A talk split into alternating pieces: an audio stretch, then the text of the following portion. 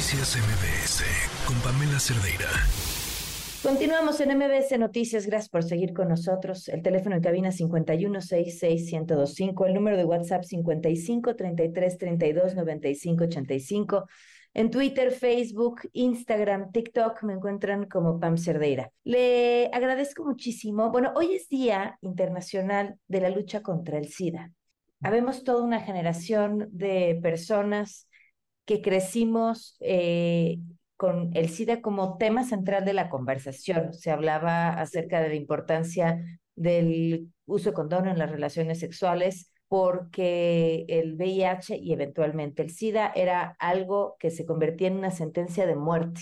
Sabíamos muy poco sobre cómo se contagiaba, eh, los rumores y la información falsa era lo que alimentaba el miedo y la discriminación de manera tan poderosa que incluso a la fecha lo seguimos viendo y viviendo. Pero ¿dónde estamos hoy en este 2023? Y le agradezco muchísimo a Luis Adrián Quiroz, coordinador general de la Organización de Derechohabientes Viviendo con VIH del IMSS y vocal de Conacida. Gracias por acompañarnos, Luis Adrián. ¿Cómo estás? ¿Qué tal, Pamela? Mucho gusto en saludarte. Bien, gracias aquí. Muy ajetreado con el Día Mundial. ¿En, en dónde estamos parados el día de hoy? Hoy podemos contar con que tenemos algunas acciones muy importantes en el país y que la gente les tiene que conocer cómo es el tema de la prevención combinada. Es decir, hoy en día el Sistema Nacional de Salud cuenta con la pastilla para prevenir la infección de VIH. Es decir, una persona que tenga factores de riesgo puede tomar una pastilla que está en el servicio público con o sin seguridad en un 99.99%. ¿Cómo es que funciona? Eh, eh, ¿Cómo se tiene que tomar? ¿Dónde se obtiene? La obtienes en el sistema público para las personas con o sin seguridad social.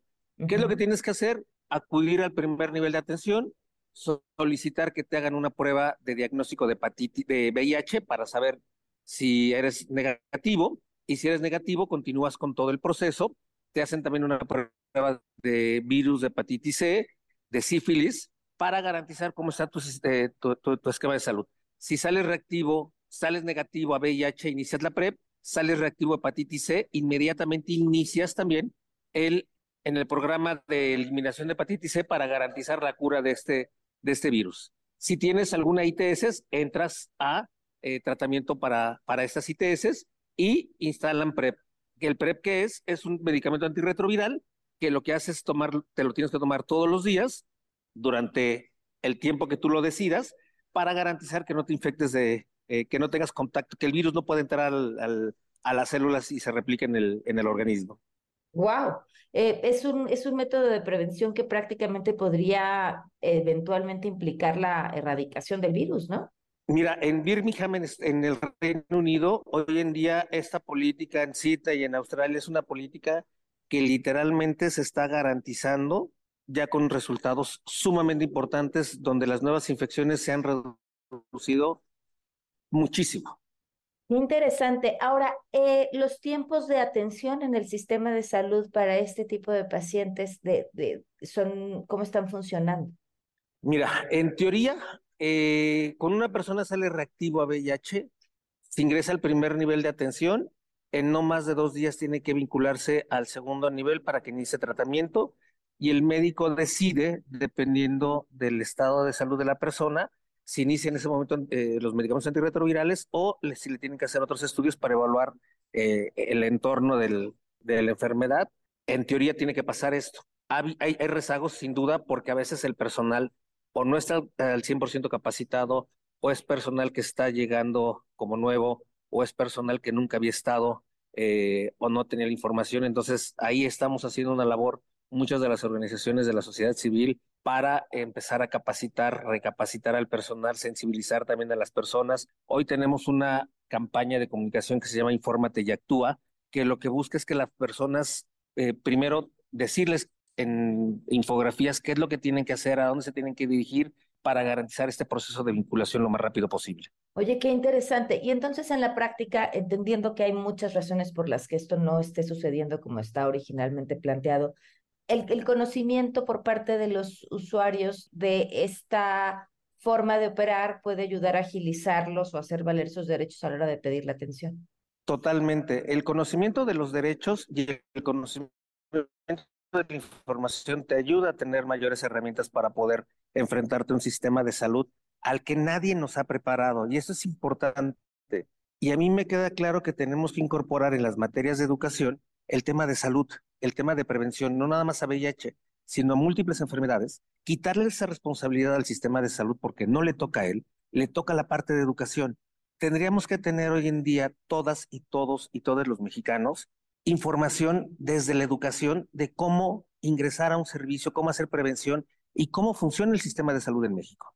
Estos datos me parecen valiosísimos, Luis Adrián. ¿Cómo, en dónde esta información que nos estás dando de cómo funciona, de cuáles son los tiempos, de cómo la gente, que me parece hoy lo más importante, podría prevenir contagiándose, estando en un grupo de riesgo, ¿dónde lo pueden encontrar? Si tienes seguridad social, ya sea IMSS, ISTE o Pemex, puedes acudir a tu unidad de medicina familiar o de primer nivel y solicitar la PrEP. Y ellos ya tienen el protocolo para establecerlo. Segundo, si tú no tienes seguridad social, puedes acudir a los capacits y ahí te tienen que dar la profilaxis preexposición. Y hay un tema adicional.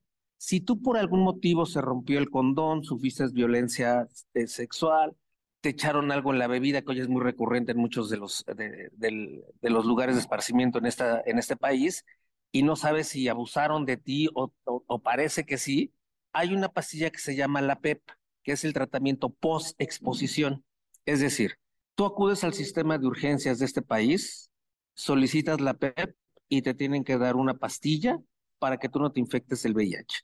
Y es un tratamiento que dura todo un mes. Está disponible las 24 horas del día, los 7 días a la semana, en todos los servicios de urgencias de los hospitales públicos del país. Oro molido lo que nos acabas de compartir, Luis Adrián. Te lo agradezco muchísimo y te dejamos, por supuesto, en este ocupado día. Muchas gracias. El tratamiento está asegurado. Nadie tiene que comprar el medicamento porque medicamentos hay y la atención está garantizada para las personas con y sin seguridad social.